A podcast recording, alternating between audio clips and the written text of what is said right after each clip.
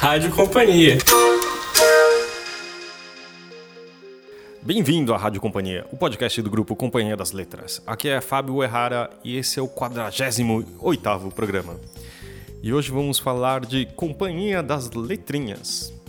Uh, por ocasião do aniversário, são 26 anos do primeiro selo da Companhia das Letras. Uh, a gente teve uma conversa aqui com Julia Schwartz, que é a publisher do selo, Mel Brits, que é a editora do, da Companhia das Letrinhas, e com a Gabi Romeu, a editora do blog da Letrinhas. A conversa foi incrível. Depois que eu tive o meu filho, eu tive muito mais contato com esse mundo dos livros infantis. E aqui a gente teve uma conversa franca sobre o que a gente, como a gente vê esses livros para as crianças, da história do livro, da história um pouco do selo e do que é considerado boa literatura infantil. Quer dizer, foi uma conversa super rica, aprendi um monte de coisa. Você vê que tem algumas dicas muito boas também. E é isso aí. Toca aí, Zé. Que a gente tá, veio conversar. Uh, a desculpa é que tem um aniversário que é feito agora em maio, que eu sempre confundo a data, que acho que era dia 15 de maio de 2000, de 1900 e 92, né? 92? 92. É. Então, a gente resolveu fazer um programa que a gente queria conversar sobre literatura infantil, tá? E a gente queria determinar também que a gente vai começar, para quem tem dúvida, Letrinhas é uma menina, então a gente vai falar assim, ela é a companhia das letrinhas, então...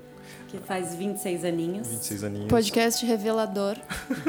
acabamos, acabamos de dar um gênero para a companhia das letrinhas. E aí... Não que ele seja definitivo, né? Não, pode Não. mudar a qualquer vida. momento. Às vezes a gente, alguém, você vai reparar, tenho certeza que alguém vai falar ô letrinhas. Eu, inclusive. Vai Mas acho um- bom essa democra esse ser um selo democrático, assim, em termos de gênero, né? É. Eu acho que essa é a ideia, né? O que eu também queria falar é, foi o primeiro selo que derivou da Companhia das Letras, isso há 26 anos. Acho que a Júlia, não, não, você não era, já era, não era editora, mas acho que nasceu bem próximo, não era? Não, mas tá, tá achando que eu sou tão novinha assim. Tá bem, hein, Julia? Eu tava grandinha, Fábio. Mas é, mas é porque, hum, na verdade, isso. Eu acho que Letrinhas. A Letrinhas, ó, já comecei errando. É, começou de uma forma. Foi assim, bem informal, na verdade, o, o, o- o nascimento, porque a Lili, minha mãe, ela cuidava da linha de não ficção da, da companhia e, e ia para a feira de Frankfurt, né? Sempre junto com, com o Luiz, meu pai. E, e ela tinha filhos, né? Eu, meu irmão, e sempre gostou de livro infantil. E aí sempre ficava também, quando tinha um tempinho, visitando os estandes da- das editoras é, que tinham linhas infantis e trazia livros e tal. E então foi meio que desse, desse interesse pessoal dela, e também tinha a Maria Emília, que era editora, e a Elisa, né, que é diretora da produção, que também tinham filhos pequenos, e então ficavam trocando, ai, olha esse livro e tal. E aí até que num, num certo momento eles também acharam que era super importante que e também tinham pedidos, né, de leitores que eram fãs e acompanhavam a companhia, tinham começaram a pedir que então a companhia também tivesse uma linha que formasse esse leitor adulto, né, do ser companhia já desde do começo. E é interessante, né, Júlia, que nos anos 90 é um segundo boom, assim, na literatura infantil, né? Assim, É. não sei se dá para dizer segundo boom, né? Mas depois dos anos 70, anos 90, tem um- uma força, assim, né? Então ela nasce também num período bem forte, assim, para a literatura, né? Tava pensando nisso aqui agora, né? É. Que 92... Ah, Você acha que, Gabi, que é um boom ligado a, a uma maior abertura para livros estrangeiros? Porque uma coisa que a Lili sempre comentou é que no, quando ela começou a Letrinhas, tinha assim tinha um- uma meio que uma teoria de que os livros não viajavam, né, que não dava para ser traduzido, que aí falavam de de realidades muito distantes da realidade brasileira. Então, tanto que quando ela começou, ela publicou livros, traduziu livros que eram clássicos, como Pedro Coelho ou Babar, que nunca tinham sido traduzidos porque, segundo a experiência dela, tinha meio que um preconceito assim. Então, não sei se se esse momento tem a ver com também essa abertura, um boom que assim, se- né, de maior abertura para os livros de fora, ou Acho que tem nos anos 90, talvez a, a Mel possa contar um pouco mais também, mas acho que tem nos anos 90 esse, esse olhar bastante para o autor brasileiro também, né? Hum. Eu acho que, enfim, deve. Acho que é um momento que tudo meio que começa a aflorar. É. E aí o livro, é, para a infância, começa a ser pensado mais em sua materialidade, assim, né? Com melhores ilustrações, né? Com, com texto, o objeto em si. Assim, uhum. Acho que é o primeiro passo que o mercado editorial dá mais em termos de pensar o livro mesmo. Assim, Sair né? só é. daquela supremacia do texto, da história, né? E olhar para o conjunto todo, né? O projeto é. gráfico. É, e é interessante pensar que a Letrinhas tenha saído desse boom, porque justamente o projeto dela envolve um trabalho gráfico muito grande, uhum. né? E que é. que pensa a relação entre autor e ilustrador de uma forma já mais moderna para a época, né? É. é interessante pensar, porque acho que até então o livro infantil ainda é, mas era três vezes mais vinculado à escola. É. Então, essas okay. editoras super grandes e tal, que fazem uhum. didáticos, mas que também têm uma, uma linha de literatura, tinham, assim, é, dominavam muito, uma boa parte do mercado por causa disso, né? Porque eram livros muito voltados para a escola. E acho que é isso, é quando o livro começa a ser considerado arte, né, de alguma forma, quando ele enfim, ainda não é quando os ilustradores também Sim. dão aquele Viram Isso já foi mais autores, anos 2000, né? É mais para é, frente. mais para frente.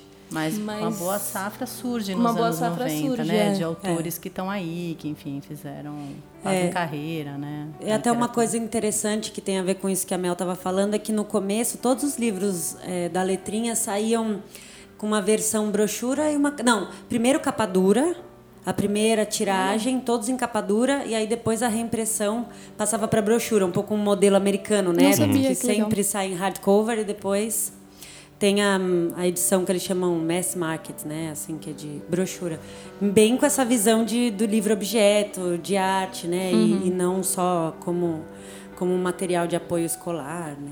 Mas, e eu que me lembro, antes disso, a impressão que dá é que era, existia um pouco diversidade, né? Acho que é isso também. Também. Tinha aquela coisa dos autores que eram, tipo, o meu irmão mais velho também lia, sei lá, mas, mas alguma é. coisa assim, tipo, sempre eram os mesmos autores, os mesmos livros, é. que também vinha dos didáticos, que eram o mesmo, tipo, sei lá, o Caminho Suave, a cartilha que eu aprendi a ler, era igual a todo mundo, eu não também, sei o quê. Caminho né? Suave. A gente entregou gente, a idade. Isso é total, vocês entregaram toda a idade assim. Quando a gente é.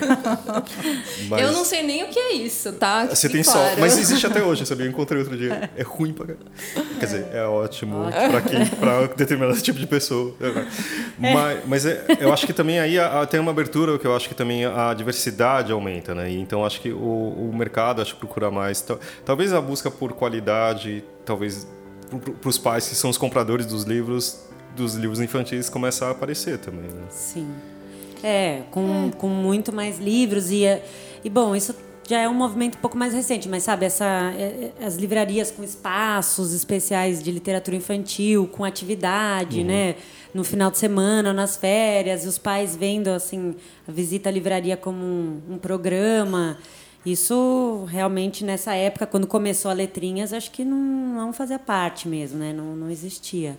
Isso daí depois, principalmente aí quando então, começou a, a se aumentar a produção, e a diversificação e depois com os planos de governo que deram daí um mega boom né, no, no, no mercado de literatura infantil, é, isso teve um impacto mesmo né, na, depois na sociedade, não ficou assim restrito aos planos de governo. Né? Sim.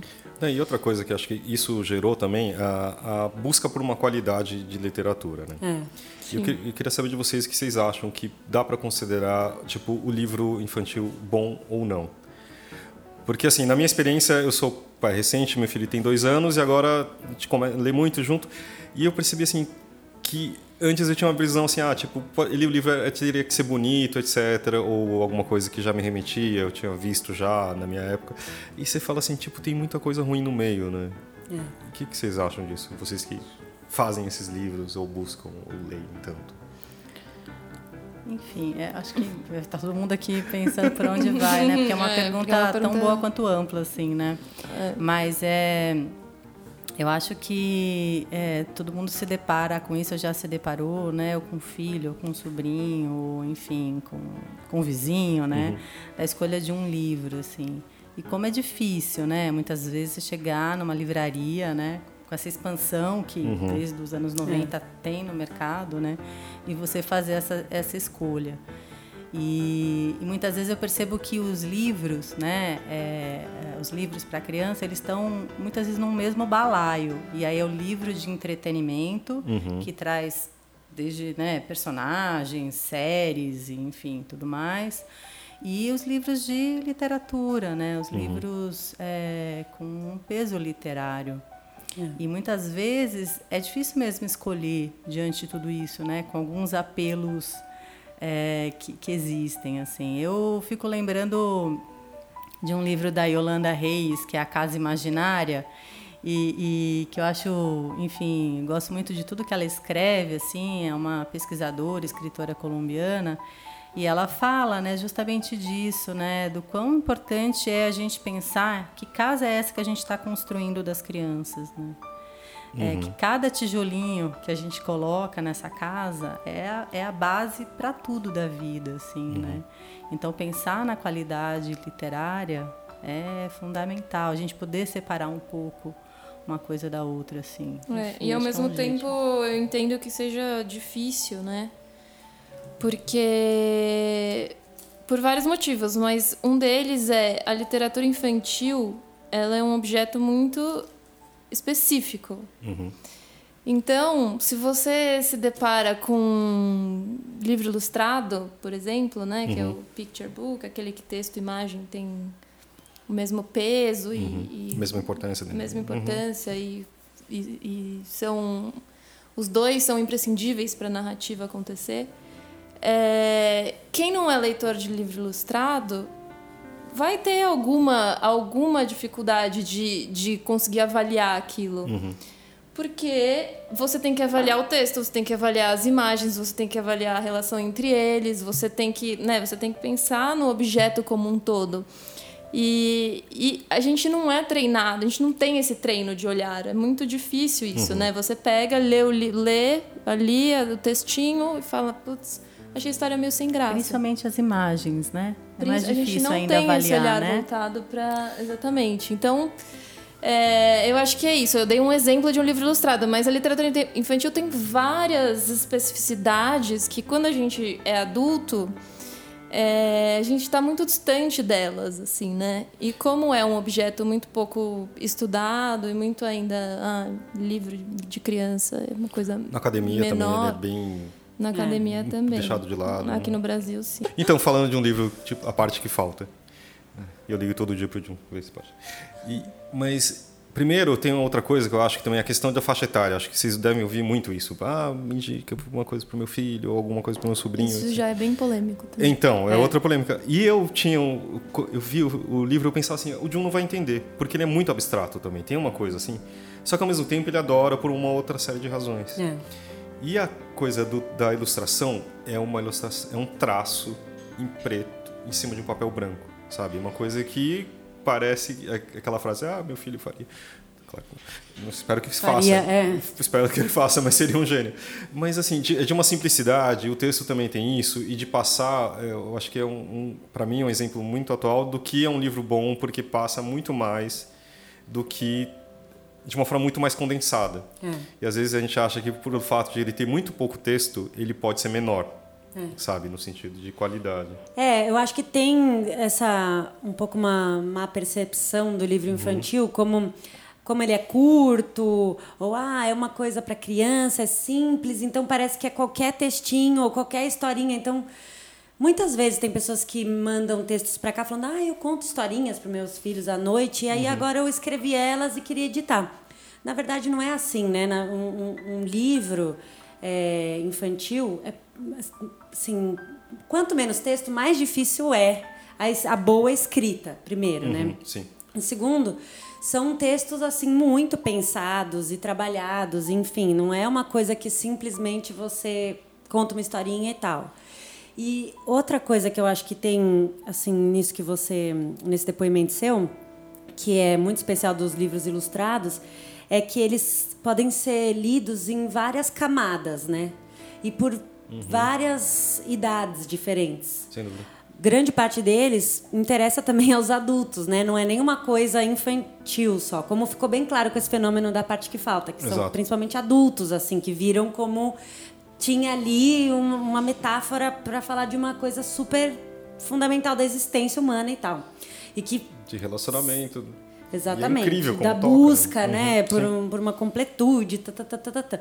Então é muito legal porque é, essa questão da polêmica das idades, que a gente, em geral, resiste um pouco a determinar uma idade para uma criança, porque é isso, um, um livro infantil, ele pode ser um livro ilustrado, quer dizer, ele pode ser lido é, em- de várias maneiras ou em várias profundidades. Pelo de um, ele vai fazer sentido alguma coisa, as formas simples Uhum. e a bola que rola, e que encontra o amigo e Aí a- o detalhe da borboleta, enfim, pode ser um monte de coisa. Para uma criança mais velha, ele pode nem chamar tanta atenção. A minha filha, por exemplo, quando ela, eu levo todos os livros que chegam, né, e elas leem, lógico.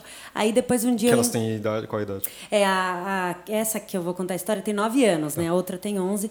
Mas aí a Alice, que é essa de 9 anos, é, eu, depois um dia eu estava contando em casa para meu marido: Nossa, olha o que aconteceu. A Jut Jut colocou esse, esse vídeo, não sei o quê. E, e aí milhões de pessoas, e não sei o quê, estão querendo livro, e a gente nem consegue entregar as diferenças. E aí a, a- eu fui mostrar o vídeo e a Alice, minha filha, olhou e falou assim: Ah, é esse livro aí? Eu li, não tem nada demais.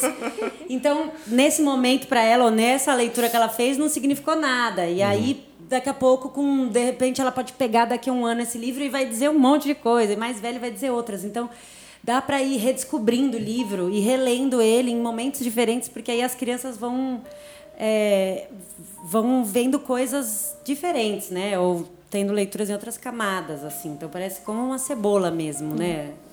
E isso com qualquer literatura, né? Na É. verdade, a gente pode, inclusive, reler outros. Enfim, você pode ler Esse- Grande Sertão diferentes. umas 15 vezes, se você dedicar sua vida inteira a isso, por exemplo. E você vai ter 15. Você vai ter Diferentes 15 leituras, leituras, experiências, né? é, experiências. literárias. Eu não sei, eu tenho pensado e, e acho que muita gente tem falado disso, nisso, na verdade, assim, a questão do quanto que às vezes o infantil, essa palavra, que no mundo, né, não só aqui no mundo ocidental, ela é carregada de significados, né, que mostram bem o que a gente entende como infância. E aí coloca o que é infantil como menor, né, como pequeno, como menor, assim. simplista. E acho que esse fenômeno da Juju mostrou que quando você tira esse rótulo, né? Porque ela estava lendo um livro que a impactou, assim. Ela não estava fazendo, enfim, a- ela não estava dizendo que era um livro que tinha que ser para criança. Ela estava dizendo que era um livro que ela tinha gostado, né? Mostra, claro, além da força dos YouTubers, né? Que de fato existe, né? Esse fenômeno. Acho que mostra o quanto que às vezes é preciso tirar esse esse termo infantil que para mim quer dizer muita coisa linda, mas para o mundo às vezes se coloca num lugar assim. E às vezes eu penso o quanto que precisa tirar a infância, sabe, de um cercadinho. E às vezes os livros de um cercadinho, assim, né? Que, que é m- muito como se coloca. E é ali, é para criança, é menor. Não, são livros, né? Que falam da matéria humana, que falam do mundo, que falam da vida e que dizem para todo mundo, inclusive para as crianças. São tão incríveis que falam para as crianças, né? Que são os seres mais sensíveis, se a gente for pensar, né? Estão no embrião das coisas. Não sei. É, eu acho que, assim, porque a criança também a gente não pode negar que é uma pessoa que está num estágio de desenvolvimento, né, diferente do nosso, que está em formação. Todo mundo está em formação, mas ela está, sei lá, se formando de maneira mais visceral, talvez, Mais né? intensa, assim. ela está se formando pela primeira vez. É óbvio que ela tem demandas específicas e necessidades específicas e, e tal. Mas eu acho que isso não significa que a gente precisa sempre é, querer ensinar coisas objetivas. Então, ah, essa criança ela está aprendendo a ler. Então, vamos escolher cinco livros que ensinam a ler, sei lá, sobre letras ou alfabetos. Ou, hum, essa criança está numa fase em que ela aprende a se relacionar com os coleguinhas. Então, vamos man- mandar cinco livros sobre relacionamento dentro da escola. Eu acho que é, se a gente o infantil que a Gabi falou no, dentro da literatura infantil se conecta muito com esse com esse aprendizado escolar mesmo ainda hoje. Então, isso também é uma dificuldade na hora de buscar os livros. Porque dizer, muitas é mais vezes... utilitário, você está falando. É, É, tipo, porque quase às um vezes manual as pessoas vão atrás de temas. Uhum. E às vezes, o, o- claro, pode ter um livro maravilhoso sobre bullying, mas pode ter um livro péssimo sobre bullying também. Uhum. Né? Não é o tema que Então, vai definir que. Não é o tema que vai d- dar a devida qualidade. E não estou também querendo demonizar quem vai buscar livros com temas, não é, isso. Uhum. Eu só acho que as coisas são mais. Não tem essa barreira tão definida, né? É. Ou você colocar tanto Porque- em caixas estanque, né? Tipo, ah, livro feito para aquilo. É. Porque quando a gente vai atrás de um livro para ler nas férias, às vezes a gente até, ah, eu tô afim de um livro levinho, ou ah, eu quero ler um livro, quero ler um policial. Você vai Ou eu atrás quero de ler um um gênero. livro para arrumar o carro, para Quero- aprender mecânica. pra aprender sabe? mecânica. É utilitário. Mas, né, a, a busca é diferente, assim, acho que A gente vai mais pelo prazer livre, né? Quando vai buscar um livro de ficção adulto, acho que você quer dizer, né? exatamente. Do que no caso do infantil, que também deveria ser assim, pela simples e pura. é, pelo prazer de, De de, entrar numa história, numa fantasia e tal, né? Na Exatamente. minha cabeça, ultimamente, o, esse livro, a qualidade dele está muito mais associada à poesia, que assim, que tipo de uma coisa mais curta, de, de trazer uma coisa da oralidade quando você faz leitura assistida. Então, me lembra isso, da, de ser algo condensado e com menos palavras, entre aspas, sabe? Mas eu estava lembrando do livro o, o Ernesto, que também, assim, quando ele chegou no... ah, pessoal do departamento de comunicação, assim, tipo, juro, as pessoas quase choraram, porque é, um livro incrível e realmente, assim, não tem idade, sabe? Tipo, só que ao mesmo tempo tem pessoas que falam assim, nossa, mas é um livro muito triste para crianças. Mas é como se crianças não possam ter tristeza, elas têm que aprender tristeza Claro. também, né? Então eu acho que E ela tem. Pô, criança chora pra caramba, né? Vai dizer que não- criança não fica triste? Claro que fica. É, e vai enfrentar muitas, né, muitos sobressaltos na vida e tal. E aí tem essa coisa da proteção com a infância, né? é o que a Gabi também É, mencionou que também. né? acaba atrapalhando mais. Elas têm que exatamente poder viver esses sentimentos todos e tal. E às vezes, é, às vezes se identificando com o personagem é melhor, uma primeira vez, elas viverem essa, esse sofrimento. Se identificando com o personagem para depois viverem na própria pele, né? Eu acho que isso é uma coisa muito boa, assim, porque as crianças elas é, se comunicam pela fantasia, elas aprendem as coisas pela fantasia, né? Brincando. Elas estão na brincadeira, pouco fazendo um teatrinho imitando a vida, né? A gente tá o tempo inteiro, lógico, se baseando na, na vida, nas coisas que acontecem. E, e para elas, assim, é como se elas, pela fantasia, elas conseguissem ir digerindo, né? Tudo. Sim. É, eu acho que, claro, como pode ter adulto que goste de uma história policial, tem criança que gosta de livros mais de aventura, mais fantasiosos, não sei. Mas, no geral, a criança ela gosta da matéria da vida, né? Porque, enfim, é isso. São, são esses ela lida. sedimentos que a gente, né, com os quais a gente vai lidando desde muito cedo, assim. Então, a tristeza faz parte da vida, né? E- Então, elas, elas, a tristeza está nos livros, está nas histórias, né? Antes de estar nos livros, ela está na história, nas histórias. E nem sempre a comunicação, a melhor comunicação sendo de jeito direto. Se você está falando sobre bullying, no caso do Ernesto, ou alguma coisa assim, se você fala assim, ah, é feio fazer bullying com seu amiguinho. Talvez de- desse jeito não seja mais. eh, Não seja tão efetivo. Efetivo, né? também. É, do que você fazer a criança sentir o que o Ernesto sente na pele, que é o que o livro faz, né? Uhum. Isso é muito mais transformador, eu acho, assim, né? Pra, pra todo mundo que, que tá lendo o livro. É, da, da É, e empatia. você vai né? criando recurso pra lidar com aquilo, né? Eu acho que é isso. Você vai. Eu vou puxar a. Vou puxar a linha pro. Como é que é? É, não é puxar linha, é puxar, enfim, eu vou Sardinha? falar. Sardinha. Tô trocando aqui. Vou puxar a sardinha pro blog. Saiu hoje um post que até trouxe, porque eu acho que tinha muito a ver com a conversa. É onde vão parar as histórias que ouvimos na infância. E aí a Sandra Medrano, que escreveu, que enfim, é especialista em literatura infantil, pesquisadora do livro ilustrado e tal, ela ouviu vários escritores, vários ilustradores, enfim, viu um monte de gente. Ela fez essa pergunta, né? A gente uhum. fez esse convite para ela escrever a partir dessa questão e ela levou para outras pessoas. E aí a Noemi Jaffe, né, que é autora aqui da casa, ela fala uma coisa, enfim, várias pessoas falam, mas é, ela fala assim: as histórias da infância vão parar ou no esquecimento ou no inconsciente, transformando-se em sonhos, lapsos, fantasias. Para muitos outros, elas viram memória, nostalgia. Para outros, e acho que me incluo entre esses, elas viram outras histórias.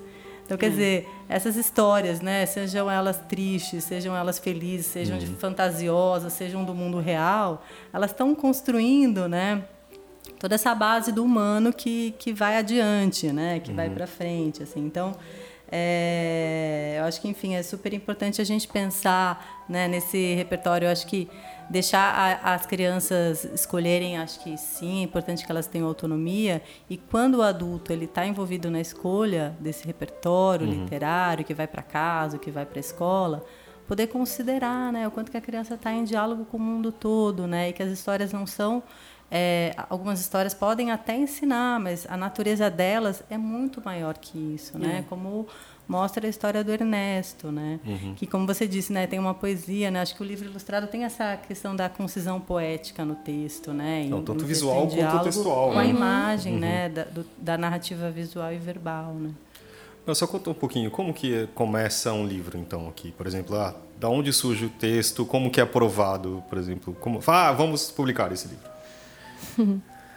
ah, são vários caminhos, né? É, bom, um livro pode chegar pronto pelo uhum. correio, por exemplo. Uhum. E como já aconteceu. Como já aconteceu, é pouco comum, mas uhum. já, já aconteceu de alguém que a gente não conhecesse mandar um livro por uhum. correio, a gente gostar e publicar. É, ele pode chegar é, de algum autor da casa que não é autor de literatura infantil, mas que queira, que tá, que escreveu um livro infantil e está começando a entrar por esse terreno, é, pode chegar por de, por e-mail para mim, para Júlia, para outras pessoas, é, e aí pode chegar só o texto, pode chegar o texto e a ilustração já juntos pode chegar chegar só a ilustração é mais raro, né, Ju? É. Nunca Bom, aconteceu. caso de livre imagem, né? É, sem texto já. Exatamente, é verdade. A gente publicou alguns. E, e aí é isso, a pessoa manda o, a, sua, a sua história, a gente lê, conversa aqui com, com várias pessoas. É, e aí decide publicar ou não. Decidido publicar, a gente começa um trabalho de edição que, em geral, é bastante é, intenso, assim, a gente troca muito com os autores uhum. em relação ao texto que eles mandaram e muitas vezes os textos se modificam bastante da primeira vez que eles chegaram até o livro final. Uhum. E ah, é um trabalho bem em parceria, assim, né? E com os ilustradores um processo parecido também. Com os ilustradores a mesma coisa. Se tem, é porque é isso hoje cada vez hoje em dia é cada vez mais comum que os autores é, há muitos autores ilustradores, né? Uhum. Por exemplo, uhum. Renato Morricone, Roger Mello, Odilon Moraes. Odilon. É, mas quando não um autor manda só o texto, ele decide junto com a gente quem vai ser o ilustrador e a partir daí o ilustrador entra para esse mesmo grupo de discussão e tudo é feito a partir de a gente sempre tenta é, criar consensos de todas as partes para que uhum. todo mundo saia feliz, assim. Eu acho que isso talvez seja uma não sei se é, na verdade. Mas eu fiquei aqui pensando que é, isso talvez seja uma especificidade também do, do trabalho de, de, literatura infantil, que muitas vezes é, é um trabalho feito em grupo. Assim, eu tenho a sensação de que há mais liberdade para botar a mão na massa, assim. Sim, no, no texto, com os autores e palpitar mais. Palpitar né? mais. Do editor ser mais. É, tra trabalhar mais participante. mais, mais participante. É, eu, eu sei que isso é feito por todo mundo, em todos os livros, mas às vezes eu. Não sei, eu tenho essa é sensação. Tem, essa, tem um pouco uma uma dificuldade geral, eu acho que é, é, é aquilo que até você mencionou, né, Mel? Antes que o mundo. Nós todos somos adultos, os, os autores, inclusive, é, se comunicando inicialmente, né, mesmo que os livros sejam para todas as idades, uhum. se comunicando inicialmente com as crianças. Uhum. Então tem um, uma sutileza, né, nesse jeito de falar e tal, e que e, e uma dificuldade mesmo, um, um, obstáculo maior, eu acho. Sim. Uma coisa é você adulto escrever literatura para adulto. Uhum. Outra coisa, né, é você pensar você não como fazer vai parte ser a recepção do, da criança. Do, do seu público, interlocutor, é, exatamente. Uhum. É. é. diferente. E é isso que eu acho que talvez a, o editor, com a prática que tem, né, de ficar mergulhado nessas histórias, nesse tipo de literatura por tantos anos, ele consegue ajudar mais o autor, entendeu? Uhum. A achar esse tom e não é nem só uma coisa geral de tom, né? Mas assim, a moldar o livro mais. Sim. Mas aqui dá a impressão que, diferente do livro adulto, digamos assim, de texto, é que ele já é coletivo, né? Geralmente você trabalha com autor e ilustrador. É, já sim, começa por isso. É então acho que já tem, já uma, tem uma... uma coisa do coletivo, né? É. Mas é realmente é engraçado. Faz diferença, né? Assim, quando o autor e o ilustrador podem estar... Tá em contato. Às vezes nem é o diálogo é. direto, mas né, dialogando ali com o editor, né? Porque faz muita diferença no, no produto final, não, Mel? Olha, eu sou suspeita para dizer. Pode atrapalhar. Você espera que sim? Pode atrapalhar. mas acho que sim, né? Mas eu, eu até interrompi, Gabi, mas assim, vocês têm livros que vocês lembram de infância? Tipo, que te, te influenciaram na carreira de vocês? Putz, na carreira... na carreira... Não, não sei, acho que na vida, não, na verdade. mas olha, eu posso... Eu, eu me apaixonei pela literatura infantil, na verdade, quando eu já estava no, no, colégio, uhum. já era uma adolescente chata. e eu fazia parte de um projeto social que chama Mudando a História, que foi um dos pioneiros é, nessa, nessa tentativa de democratização da leitura e tal. Uhum. Então a gente ia toda semana é, numa mesma escola, numa mesma classe, ler livros com as crianças. Né? Uhum. Não era nem para as crianças, era com as crianças. Porque a gente chegava com uma caixa de livro, botava no chão, as crianças pulavam em cima delas e a gente ficava ali lendo. E nesse, nesse período eu conheci, acho que o maior acervo que, que eu até hoje conheço. Não, estou exagerando, mas assim, eu conheci grande parte dos livros importantes da Você literatura se infantil. pela literatura infantil ali. É, me apaixonei ali, tipo, lendo, sei lá, Rei Bigodeira, Bruxa Bruxa, Mania de Explicação, que eu amo muito. É... É. Foi uma imersão, Enfim, assim. Então. Foi uma é, é engraçado, foi... quando você lê com as crianças, é outra coisa. Igual, como é você estava falando, diferente. você lendo com o Jun, né? Você tem um, uma outra relação é, com os é, livros total. e... Que é isso, você vê a coisa ali, a, a criança, como ela está reagindo, interagindo com a história, né? Acontece meio uma, é, é uma mágica, muito diferente. Até que às vezes quando a gente lê o livro tantas vezes aqui no processo de edição, é, as provas, não sei o quê. E aí, quando você lê junto com a criança alta, aí você vê um monte de coisa que você não tinha visto naquelas outras mil leituras. É, as filhas é. da Julia são cobaias. É. Empresta os olhos, né? É. A sensibilidade das crianças, né? É. é. eu, na verdade, eu tenho que entregar minha, minha geração, né? Porque eu mais velha que a Mel. Mas é, eu, enfim, ali final dos anos 70, 80, eu, eu diferentemente das crianças depois dos anos 80, 90, assim, mais 90, para mim era a coleção Vagalume, assim, uhum. né? Então eu fui leitora da coleção Vagalume, que era grande, eram livros acessíveis, assim, em termos é, de né? preço, ainda, né? É. Ainda tá, tá firme e forte aí, talvez, né? E então eu li muito esses livros, assim, eles me marcaram muito. Mas eu me lembro muito pequenininha ler um livro, uma coleção que era uma coleção que vendia também de porta em porta dessas enciclopédias, que era o hum. Mundo da Criança. Eu não sei quem é, se alguém edita isso ainda hoje e tal, mas eu tenho essa coleção. É, é, é, e aí cada volume, cada volume era um, era um tema, assim. Tinha um que era histórias de outrora, enfim. E, e, foi meu primeiro contato, assim, foi muito importante. Eu digo que eu ainda moro nessas histórias. Talvez nem tenham tanta qualidade literária, sabe? Uhum. Se olhar hoje, né? Se a gente olhar com, eu olho sempre, né? De forma bem afetuosa, mas não tem a qualidade literária. Mas elas foram muito importantes, né? Então, o quanto que é fundamental mesmo. Então, hoje as crianças, com a diversidade que elas têm, com, né? Um, uma variedade literária super bacana. A gente, como adulto que está em contato com elas, não pode deixar que elas né, acessem esse repertório super rico, esse acervo, né? Sim. Bastante importante. Eu lembrei de um agora da minha infância mesmo, aquele, aquela coleção do Eliardo França. Ah, sim. Eu- A bota do bode, As os- pintas do preá, do preá. Ainda trem. também tem até hoje. Acho que tem. É, Gente, tem, aquilo... são vários, né? O saco, tem um da surpresa, tem né, um monte. Ai, aquilo me marcou muito. E você, Ju?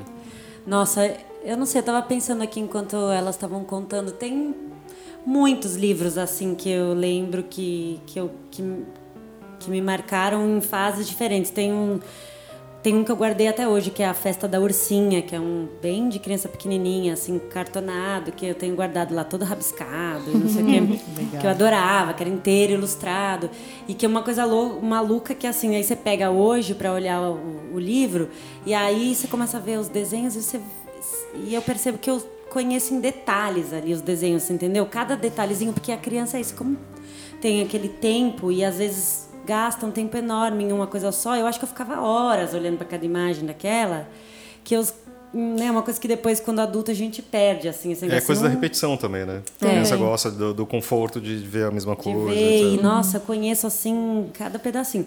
Aí depois é, também tinha um livro que eu gostava muito, que é um livro imagem, que eu acho que chamava Vai e Vem, uma coisa assim que que é aquele é um livro, eu acho que era estrangeiro que meus pais tinham, era americano, que você abre a pá- assim, você vira a página e depois você abre, ela tem, ela tem uma dobra a mais. Então a ilustração que era uma coisa, depois que você abre, você vai Vira a continuação outra. dela e vira outra. Como chamar aquele... Não, esse não é um autor brasileiro, é um livro, acho que. Pode ser. Eu lembro que tinha uma imagem assim num chuveiro e aí os pés molhados que tinham que saíam. É. Aí depois eu tive uma fase do Roald Dahl que eu li todos os livros. Que eu- e aí tinha um negócio que é essa fase, tipo, como a Gabi falou da coleção Vagalume, né? Que eu li também, mas sabe, de da partir de uns 10 anos que você gosta dessa coisa das séries e de colecionar e de ler todos. Então eu li todos os Roald Dahl, o Pequeno Príncipe, os daquele do José Carlos Marinho. Nossa, também. Né, a Berenice, o Gênio do Crime, não sei o quê. Aquela coleção Salve-se Quem Puder. Ah, essa eu acho que eu não li. Lembra? Não, essa não. Ah, era muito boa. A Vagalume. Aí tinha também uma, da, que acho que era da Cipione, que eram uns clássicos, assim, recontados. E que eu lembro que teve um na escola que, que foi adotado o Robson Crusoe, e aí depois eu queria ler todos. E aí tinha uma... uma- essa, esse gosto, assim, que você cria depois pelas séries. É muito legal, né? Que é um negócio de colecionar e que vira super precioso. Mas não sei qual que foi, assim, a primeira coisa. Pra mim, eu, eu lembro muito de Monteiro Lobato, que acho que foi a primeira coisa que Ah, eu é. queria ler tudo, sabe? Você queria ser o Pedrinho, coisa assim, tipo, ter uma coisa de identificação, você queria viver naquele mundo. E eu achei interessante porque você eu, eu lembro que eu gostava muito de mitologia grega por causa disso, que tem, acho que um dos livros, eu não lembro muito Os bem. dois trabalhos de Hércules. né? É, então você fala, putz, só que era recontado. Eu, achava- Uhum. eu falei, nossa, eu quero conhecer mais. Então, tipo, começou também uma coisa pra conhecer outras coisas. Sim. Mas tem um livro que, era, que eu lembro até hoje, até do momento, mas eu era bem pequeno. Quer dizer, sei lá, 10, 12 anos, alguma coisa assim. Não, uns 10 anos, que é, é Meu Pé de Laranja Lima. Ah, eu lembro muito também. Eu li várias vezes, só que uma vez me lembro que aquilo me tocou tanto que eu lembro que eu li numa noite só chorando o livro inteiro, sabe? Eu lembro de ter Soluçando. chorado e soluçar nesse livro também, profundamente. Putz, assim, eu lembro na cama assim. É isso que eu pensei. Foi. A gente vai ter que colocar o- isso no Olha, que só vai dizer, o livro que a Júlia tava comentando Esse é chama clássico, Ida e né? Volta, do Juarez Machado. É um Ah, grande Juarez Machado. clássico. É, é. clássico. é. Clássico, Tá vendo? Tem o clássico. chuveiro e os pezinhos. É. né? Até naquela exposição, a primeira versão do Sesc Belenzinho, do Linha de Tinha. Histórias, tinha uma, Instalação. uma né? instalação com, essa, É. com esse livro. Enfim, massa. desculpa, Não, Fábio. não, mas foi- não, mas era isso. Eu tô falando. Mas a Monteiro Lobato eu fui ler mais velha, assim, engraçado, né? Algumas gerações não, não leu mesmo, assim, eu não, não, não peguei. Acho que a gente é a mesma geração, Fábio. É, eu acho que sim, somos. É, tipo, não tô querendo dizer assim, acho que, né, enfim, algumas crianças, talvez da mesma geração, não. É que eu lembro que acho que foi a lido, primeira é uma vez pena. que a- passou na Globo a uma série. Ah, o sítio, a né? primeira vez do a- sítio, não Da teve uma Tatiana mais recente. Belink, né? É. É, então eu lembro disso. Então tinha uma coisa, ah, que legal, mas os livros eram muito mais incríveis que a televisão, assim. Era, Sim. tipo, Não, o Monteiro Lobato é. O cara é um gênio, assim, né? O que Né? ele fez pela literatura infantil é, é Divisor muito impressionante. águas mesmo, né? Totalmente divisor de águas. Acho que é o maior divisor de águas que existe, assim, É, né? porque... Que ele rompe com tudo isso, né? Que a gente ainda hoje fala, né? Com a questão escolar, É. com, enfim, com a criança não poder retratar a criança assim, o assado, né? Ele rompe com tudo isso. Não, ele né? dá voz aos 20, né? personagens. Imagina É, nos anos 20. né? a, o- a modernidade da Emília. É, É. impressionante, É né? O É, quanto- essa liberdade dela, né? O jeito. Bem como a Pipe, assim, né? Sim, Meia longa. é. Total, é da mesma linhagem, né? Da mesma É. linhagem, é. de meninas, né? E é claro, assim, também acho que pensando no Monteiro Lobato, contextualizando um pouco a coisa toda, eu acho que a gente, se pensar, ele estava escrevendo, começou a publicar em 1921 ou 22, não me lembro. Ah, que é o, a primeira versão da Narizinho. É, Não faz nem 100 anos que a gente tá construindo a nossa literatura infantil, né? Se a gente parar para É pensar, muito recente. é muito recente, então, enfim. Mas lá fora isso tem mais tempo? Tem. Tem. Tem, mais tempo. eu não sei, porque acho que tá. Eu não sei. A Mel é que sabe, tem um pouco mais de teoria, assim, eu digo. Mas é, não sei se até os, irmã- os irmãos Grimm e tal são considerados literatura infantil. Acho que não. São Sim. Os Green, especialmente, sim. Isso, né, já é... centenas de anos, né? Bem Centenas e antes. centenas, né? É. Não, e, e 18. como eram completamente diferente do que, é, que a gente tem hoje, né? Tipo, depois de Disney, depois de filmes e, Sim, e, o- e os originais são é. e a visão que se tinha de infância, eu acho que dá pra ver de um tempo diferente. Ah, é, sim, é, total, Eles tinham outra exatamente. função, né? As histórias tinham bem uma função de alertar para alguns perigos, né? E, e, e falar sobre. Era bem para falar sobre a vida, né? Então, uma coisa bem real. Não, não tinha nenhum. Ninguém fugia da, do medo, ou, né? É, eu acho que, na verdade, é porque é isso. A gente, hoje em dia, é, convive com o conceito de infância que é muito moderno, Isso, né? que nem existia. Que nem né? Essa- existia. Até então... essa proteção, essa, né? Exato, a criança... Era um mini adulto. Era um pequeno adulto, exatamente. Não, havia- não tinha essa distinção entre né, o ser que está se formando e tadanã, para o bem e para o mal, né? Óbvio, assim. Mas é, então as histórias eram contadas de maneira muito mais é, Cruas. cruas, não que não eram literárias, mas enfim, é, com todas as suas violências e questões. E, e também é isso, por exemplo, os irmãos Grimm, eles tinham, eles, os, os- as histórias que eles contavam faziam parte de um projeto muito maior, que era coletar histórias contadas é, que vinham passando de geração em geração Ah, de moralidade, que já tinha é, naquilo. elas queriam fazer uma reunião do folclore germânico. Hum, então, eles estavam eles estavam eles foram entrevistar pessoas, conversar, Uhum, pediram para as pessoas recontarem histórias. Eles fizeram um trabalho de pesquisador mesmo, assim, não era só que eles ah, resolveram es- escrever historinhas. Nenhuma das histórias que eles De escreveram autoria. né? é, foram escritas por ah, eles, originalmente né? não são deles. Não são- Foram inventadas, né? É. Por isso, foram recontadas. E Isso acontece com grande, grande parte dos contos de fadas. Fá- Bom, fábulas tem uma outra questão, mas grande parte dos contos de fadas é, são histórias orais que estão aí desde a gente não sabe quando, mas provavelmente desde que o homem existe, porque desde que o homem existe ele conta história, cria narrativa para para falar sobre as próprias questões. E e aí você vê, por exemplo, que tem um, um conto de fadas muito parecido no, na Índia, nos Estados Unidos, sei lá, e no Japão. Então, como é possível histórias narrativas tão parecidas é, que surgiram em épocas tão pró que vieram à tona em épocas tão próximas e tal? Isso é um mistério até hoje. Assim, e não, tem- não se comunicavam de jeito nenhum, é verdade. e- É, e aí falando disso, eu estava aqui até tentando é, achar aqui. é, eu acho que. Eu não fiz minha lição de casa direito, mas eu acho que é Contos da Mamãe Gansa, que é o considerado talvez o primeiro livro para crianças. Sim. Acho que é esse, né? E, e- mas é muito louco, né? Porque nasce também com essa questão super pedagógica, né? São contos é, um pouco para ensinar, né? Porque Sim. disso para anterior a isso, né? Enfim, dessa coleta dos contos e da tradição oral, né? Isso foi se higieniz, higienizando, Uhum. né? E ele já quando chega num formato para criança, ele já está um pouco higienizado, assim, Sim. né?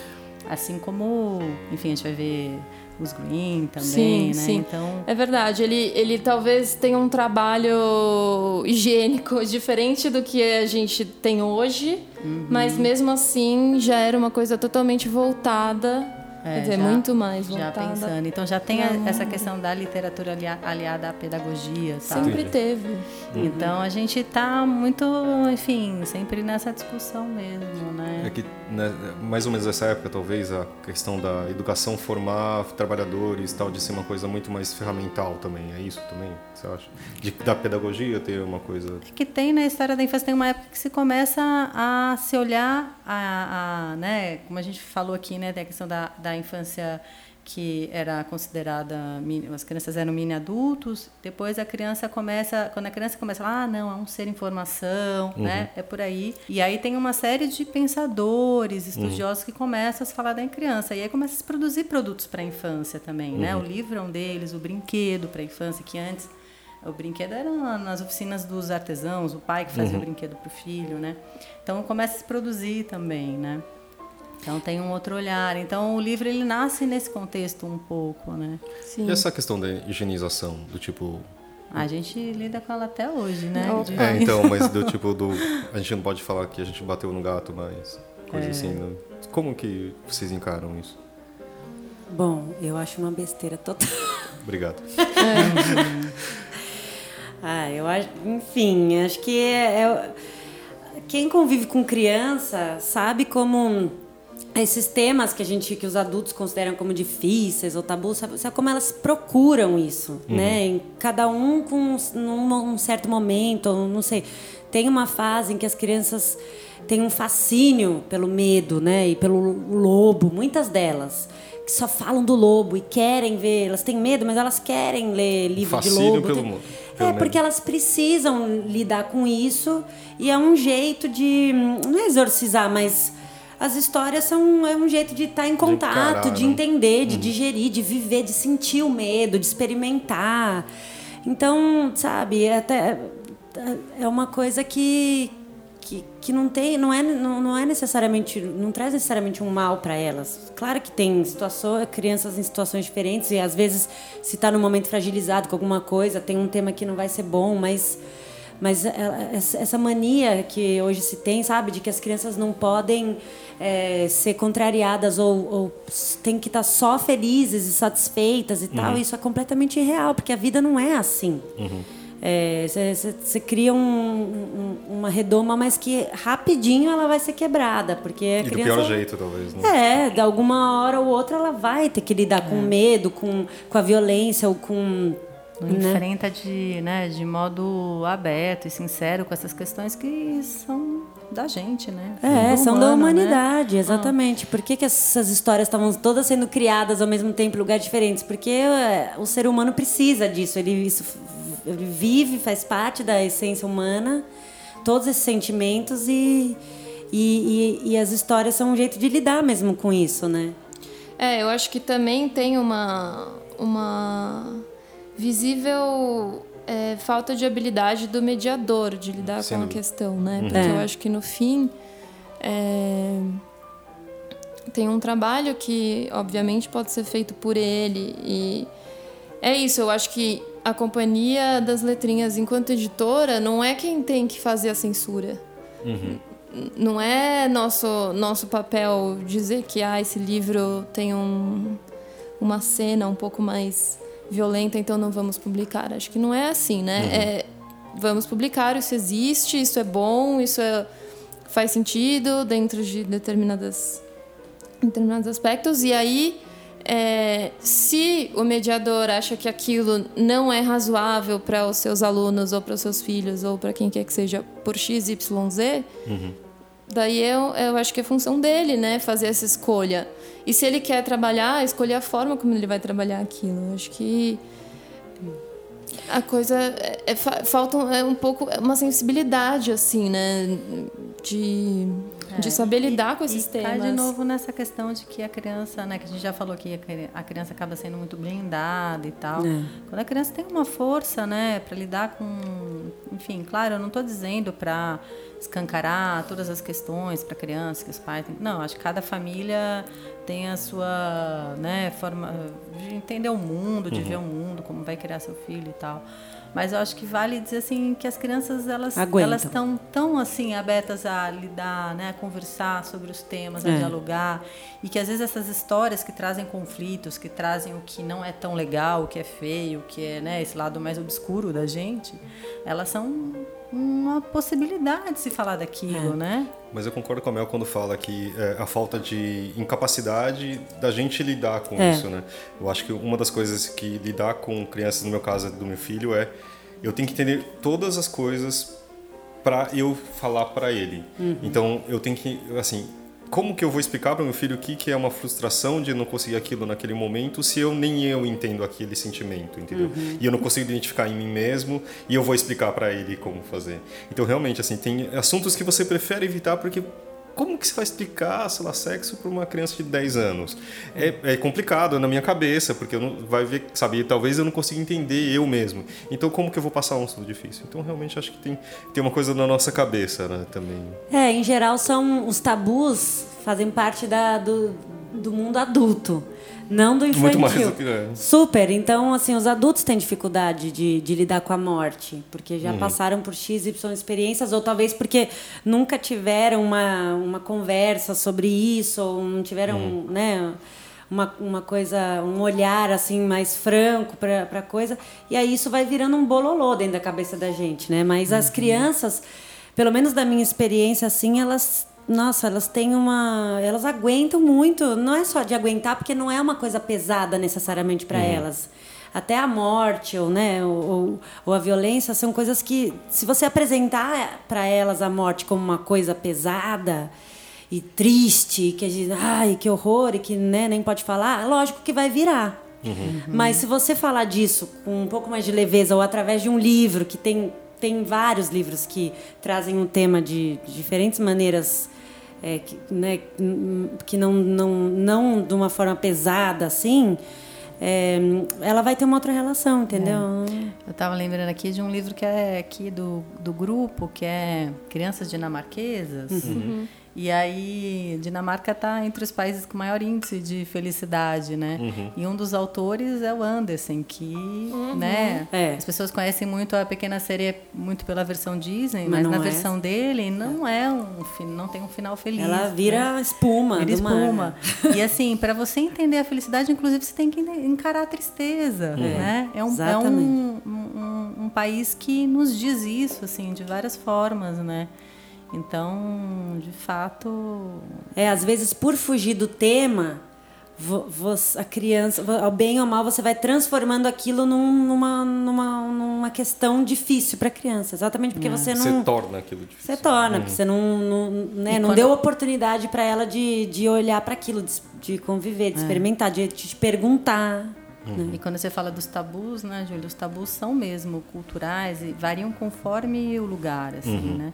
Então, a gente não tem os mesmos tabus que os dinamarqueses ou, sei lá, os países nórdicos, assim. Você vai uhum. ver a produção de filmes deles para criança, a mãe é junk, a mãe se suicida, enfim, esses temas, né, que enfim, talvez sejam temas até importantes ali para aquela sociedade, né, é, temas assim que para a gente, a gente poderia falar, nossa, isso é pesado e tal, para eles não, não são temas, assim, não são tabus, né? Não são o suicídio, não. a uhum. morte, a, a homossexualidade, enfim, uhum. falar de sexo para as crianças, uhum. né?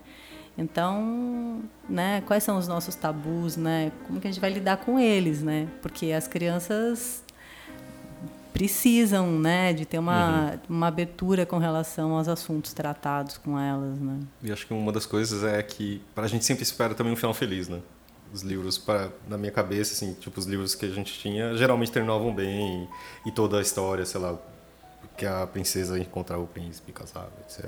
E, tipo, mesmo assim, na cultura japonesa que é mais próxima a mim, é, nunca, quase nunca tem um final feliz, né? Sempre Uhum. algo, sempre lida com melancolia, com a tristeza, de uma forma mais natural até, né? Aqui, É. Porque na vida é assim, nem tudo vai ter um final feliz, né? E é verdade, a criança que, ela, que só conhece histórias com final feliz, de repente uma coisa vai dar errado com elas e, nossa, Uhum. como assim, né? Se elas. Se no universo delas é, isso não existe, né? A gente não criou espaço para isso, depois vai ser muito mais difícil na, Não, e na eu vida, acho né? que sim. E eu acho que cada vez mais, eu sinto que cada vez mais, né, com esse universo do Facebook, do Instagram, que todo mundo é legal, bonito, bem-sucedido o tempo todo, é. muito difícil, né? É uma pressão, inclusive, sobre os adultos, eu acho, né? Muito, tem muitos amigos que estão dando um tempo de Instagram, estão dando social. tempo de Facebook. Ah, por quê? Porque me deprime, porque eu não aguento ver essas pessoas todas felizes o tempo todo, né? Assim. Então é isso, a gente a gente É quase igual ter uma, uma São Paulo só com carnaval, né? Exatamente. É, Tem uma amiga que falou assim na época do carnaval, ela falou, gente, São Paulo é cinzenta, é triste, não dá pra ficar um mês de festa assim, não. É um pouco isso, né? Gente- Ou, ou só das pessoas viajando, todo mundo tá viajando, né? Enquanto você tá trabalhando. É. Não, e eu sinto que a gente é, estar triste ou não estar bem passa a ser errado. Uhum. Né? A gente é exigido a estar o tempo todo feliz e produzindo e falando e fazendo. Sei lá, calma, não. É. Né? Uhum. Nin- Ninguém é robô ainda. Acho que para terminar, eu queria uma indicação de vocês de um livro que vocês gostariam que a gente conhecesse mais. Que não ficaram, que, sei lá, Dá letrinhas, né? ah, o que vocês quiserem. Ai, que Nossa, difícil. vou pensar aqui. É, Essa você tinha que ter combinado antes pra gente já É, Tudo bem. fala. A gente pode, a gente vai Não cortar esse tempinho. Tudo bem, aí vocês vão ficar pensando. Deixa eu pensar aqui. Não, mas sabe aquele livro que você gostaria que as pessoas tivessem assim, Sim. e não as pessoas não conheceram tanto? Ah, eu acho que eu sei uma. Inês, pra mim, é um Ah, é dos últimos linda. que eu acho que eu posso dizer que eu gosto muito. Então fala, Gabi. Enquanto, vão deixar um tempinho para elas pensarem. Bom, eu acho que, enfim, são vários, mas um que me vem, assim, quando você pergunta é Inês, do Roger Mello e da Mariana Massarani. Eu acho que é um livro que, enfim, eu acho que é isso, assim, é um livro que é para a infância de todo mundo, né? É para a criança que vive a infância hoje, é para o adulto que carrega a infância consigo, né? Porque a infância, mais do que um tempo, ela é uma experiência que a gente carrega, assim, né? Então é um livro que ele fala fortemente com a criança, né? Eu acho que tem um, um diálogo forte, mas ele fala com a gente, assim. E, e é um livro que eu demorei para ler, sabe? Assim, vou confessar aqui na companhia. Eu demorei, eu fui ler bem depois, eu não li no lançamento, perdi, não sei o quê. Eu li assim num café, eu chorava muito, eu falava assim, gente, como é que eu não li esse livro antes? Não consegui. E, então, recomendo, Inês. é Muito muito, bom. lindo. Olha, um dos meus livros preferidos do catálogo e que não é tão conhecido, eu acho, é O Compositor Está Morto, do Lemony Snicket. É, muito legal. Por quê? Porque é muito legal, basicamente. é um livro muito legal. Quando é muito bom, né? É difícil até falar. É um livro em que é, conta a história desse compositor que morreu e aí o, o maestro ele faz um, uma investigação. Então ele entrevista todos os grupos da orquestra, as cordas, as- enfim. E aí E cada não vou um dá uma é, cada um muito tem o seu sobre o que que ele álibi tava fazendo, sobre é. é. E aí o livro vem com um CD que tem tanto a narração em inglês do próprio Lemony Snicket com a Filarmônica de São Francisco, Nossa. quanto uma narração em português. Então você pode acompanhar e é super bem tocado, é Uhum. sensacional. E eu também, bom, são milhões, né? Uhum. Mas é um que eu lembro de, nossa, de mostrar para todo mundo aqui, quando a gente ia fazer, ai, olha que lindo, e mandar tal.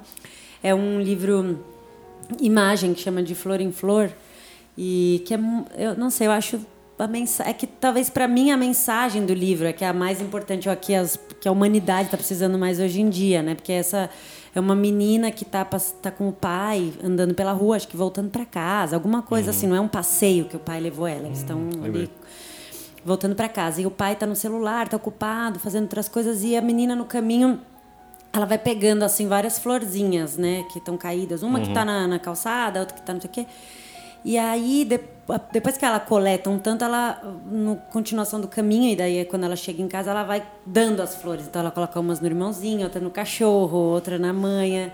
É super bonita, é, um, é muito uma coisa delicada assim, mas que tem uma mensagem potente assim, bem nesse espírito que a gente estava falando, da, da, da, coisa bem sintética, mas muito uhum. poderosa. E para mim, acho que do. Putz, a gente vai ter que editar também. Como que chama do eu pequeno e você grande? Ah, eu, grande e você pequenininho. Obrigado. É. Eu grande e você pequenininho, porque foi, acho que, o primeiro contato de, tipo, para mim era assim, um pai com um filho. É. Então, assim, tipo, de um adora ler até hoje e, tipo, é, eu me sinto na, sendo aquele pai, me identificando com as citações, tipo, e ele e é um livro muito legal porque ele fala de paternidade de um jeito muito simples e mostra que assim, tipo, não é bonito como uma propaganda de margarina, sabe? Tem um dia que você tá cansado e seu filho tá querendo você quer dormir e ele não, pulando sabe? na sua barriga. É, tipo, sabe, de tudo, eu acho que tem todos os aspectos assim. Mas grande parte e, sei lá, que eu me lembro foi um dos primeiros livros que eu li para ele, eh, mesmo que ele quando bebê, assim, e eu até hoje eu leio. Então acho que é um puta livro muito bonito, assim. É. Muito bom. Você tem que ter mais um filho para ler o Nós Agora Somos, Somos Quatro. quatro. É. Eu li para ele, tudo bem. eu nem quis levar para casa. Tem gato? Chamou o gato junto, né? Eu nem quis levar, porque ia dar ideia de ter. é isso, gente. Muito obrigado Obrigada. pela conversa. Obrigada a você, Fábio. É isso aí. Então, valeu. Então, obrigado, Mel. Obrigado, Júlia. Obrigado, Gabi, por essa conversa muito elucidativa e muito interessante. Agora já escolhemos o livro do Clube Rádio Companhia do mês de maio, que é Carta AD, História de Amor, de André Gors. No final do mês, vamos aqui falar sobre esse livro, como a gente faz a cada dois meses. Tá bom? É, no link a gente já vai colocar depois o evento no Facebook, ou também você pode escrever pra gente, como sempre, no rádio companhiadasletras.com.br que também, claro, que você manda aí sua sugestão, seu elogio ou sua reclamação. E na semana que vem, um programa extra. Um programa especialíssimo com Mia Couto, que a gente teve um noite de estreia que a Companhia das Letras faz de tempos em tempos com um lançamento super especial do autor e agora também com música, com leitura. Você vai ver, ficou muito bacana. Fica atento aqui no seu feed que semana que vem teremos um programa com Minha Couto. É isso aí, gente. Semana sim, semana não. A gente se vê por aqui. Valeu!